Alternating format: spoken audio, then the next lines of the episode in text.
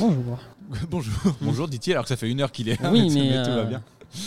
Et le normalement, podcast, si bonjour. tout marche bien, nous avons euh, Myriam au téléphone. Oui, bonjour. Oui, tu vas bien? Oui, ça va et vous? Super.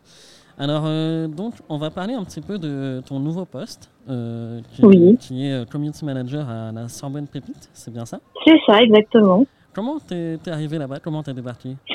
Et ben en fait, tout simplement, j'ai terminé mon diplôme et j'ai commencé à postuler. Et, euh, ça m'a beaucoup plu parce que ça parle d'entrepreneuriat. Oui. Euh, Pépite, ça veut dire euh, pôle étudiant pour l'innovation, le transfert et l'entrepreneuriat. Et c'est vraiment dédié aux étudiants qui souhaitent monter leur boîte. Et moi, c'est un sujet qui m'intéresse beaucoup. Donc euh, de, voilà, j'ai passé les entretiens. Je suis arrivée chez, chez Pépite Sorbonne Université, tout simplement. Et comment t'as eu la, la vocation de devenir euh, Community Manager du coup?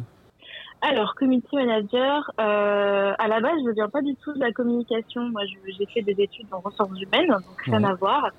Et c'est euh, c'est euh, durant euh, mon expérience au sein d'une entreprise que j'ai découvert la communication, puisqu'on échangeait beaucoup avec le responsable com.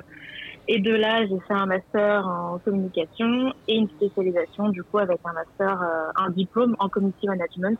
Parce que c'est vraiment ce que je préfère dans la, dans la com, c'est pouvoir échanger avec les personnes, créer une communauté, l'animer, la fédérer. Donc euh, pour moi, c'était vraiment euh, le métier de community manager que, que je souhaitais Et exercer, de ce euh, en fait, euh, pour Sorbonne Pépite, tu mets en avant des entrepreneurs. Et euh, comment tu arrives à les mettre en avant euh, par les réseaux sociaux? Comment ça se programme, ce genre de choses? Comment tu arrives à créer des liens avec tous ces entrepreneurs qui ne sont peut-être pas encore pour certains? Alors justement, euh, c'est ma grande mission. Donc moi, je gère les réseaux sociaux de Pépite Sorbonne. Donc on a un Facebook et un Twitter et on a aussi une plateforme interne. Et ma mission, donc de valoriser les étudiants, c'est déjà de pouvoir tous les mettre en relation grâce à notre plateforme interne et aux réseaux sociaux, de pouvoir mettre en avant leurs projets en relayant euh, leurs projets, en relayant euh, leurs avancées, leurs réussites, leurs besoins aussi, parce que des fois, il y en a qui ont besoin de fonds avec du crowdfunding, ce genre de choses. Oui. Euh, mais aussi, on a des événements en interne. Donc là, quand c'est des événements physiques, bah, c'est de valoriser l'événement avec de la photo, de la vidéo, de parler des étudiants et surtout euh, de, euh, de pouvoir identifier euh, tous nos partenaires sur le réseau pour Oui. faire naître en fait l'interaction, l'engagement et, et faire connaître nos étudiants. Il y a énormément de personnes différentes qui, euh, qui aident ces entrepreneurs euh, dans la Sorbonne. Euh, Oui. Quels sont les différents rôles de ces personnes et comment, on- comment les étudiants arrivent à aller les chercher quand ils ont besoin Comment ça se passe? Alors, faut savoir qu'il y a en gros deux types d'étudiants entrepreneurs. Il y a ceux qui effectuent un diplôme d'étudiants entrepreneurs, donc qui ont des cours, qui ont des projets, et ceux qui ont juste le statut national d'étudiant entrepreneur. Le Dans les deux SNEE, cas- c'est bien ça. Et euh, dans les deux cas, ils sont suivis par des référents selon euh, la faculté, euh, que ce soit les sciences, les lettres ou la médecine. Euh, ils ont des rendez-vous avec eux qui permettent de structurer leurs projets, de poser des questions, de les réorienter vers différents services si besoin. Et il y a aussi euh, des mentors.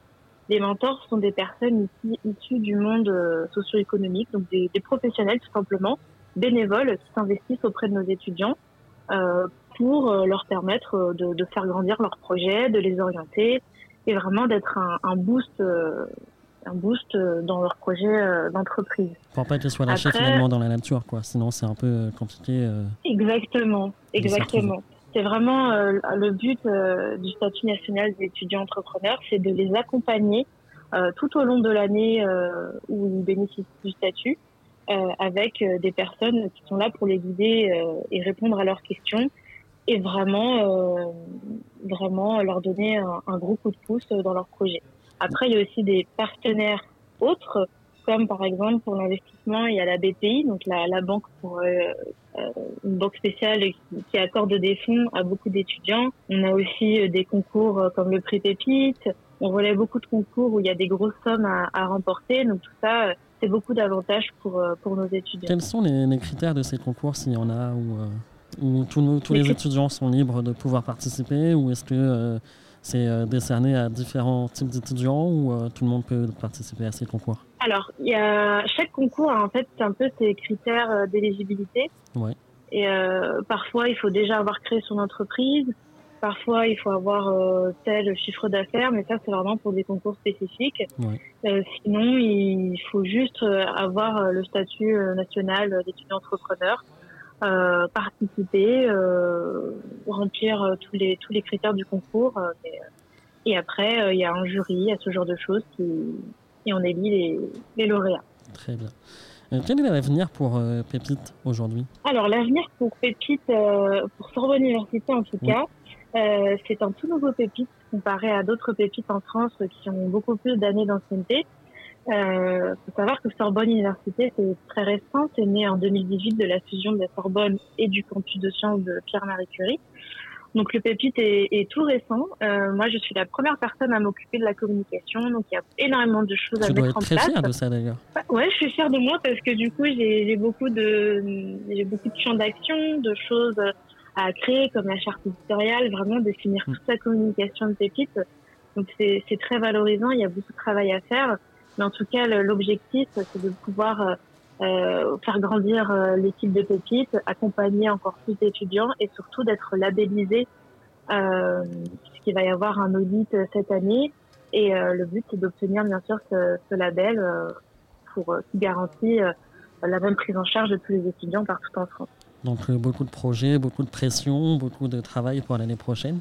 Euh, où est-ce qu'on peut euh, retrouver tes réseaux sociaux professionnels, peut-être, Myriam euh, Un compte Malte, peut-être, si tu veux être encore freelance. Je ne sais pas comment tu veux t'en sortir à ce niveau-là. Est-ce que tu as le droit de travailler ailleurs ou est-ce que c'est encore. Alors, moi, oui, j'ai le droit de, le droit de travailler ailleurs. Je n'ai pas de clause de non-concurrence ou ce genre de choses. Euh, moi, on peut me retrouver sur LinkedIn. D'accord. Euh, Myriam Degrard, D-E-G-H-R-A-R. Vous pouvez euh, m'envoyer un message, une invitation. On est en podcast, euh, de toute façon. Ok, ça marche. Donc, Myriam Degrard sur LinkedIn. Après, euh, voilà, pour l'instant, je n'ai pas d'autres réseaux sociaux professionnels en tout cas. Oui, très bien. Eh ben, écoute, merci beaucoup de ton euh, intérêt pour euh, le podcast. Et nous, on se retrouve sur les Discord, hein, puisqu'on vient du même Discord. C'est assez marrant euh, de s'être retrouvé là-dessus. Et euh, je te souhaite euh, une bonne continuation pour Sorbonne Pépite. Et Merci. À bientôt. Merci beaucoup.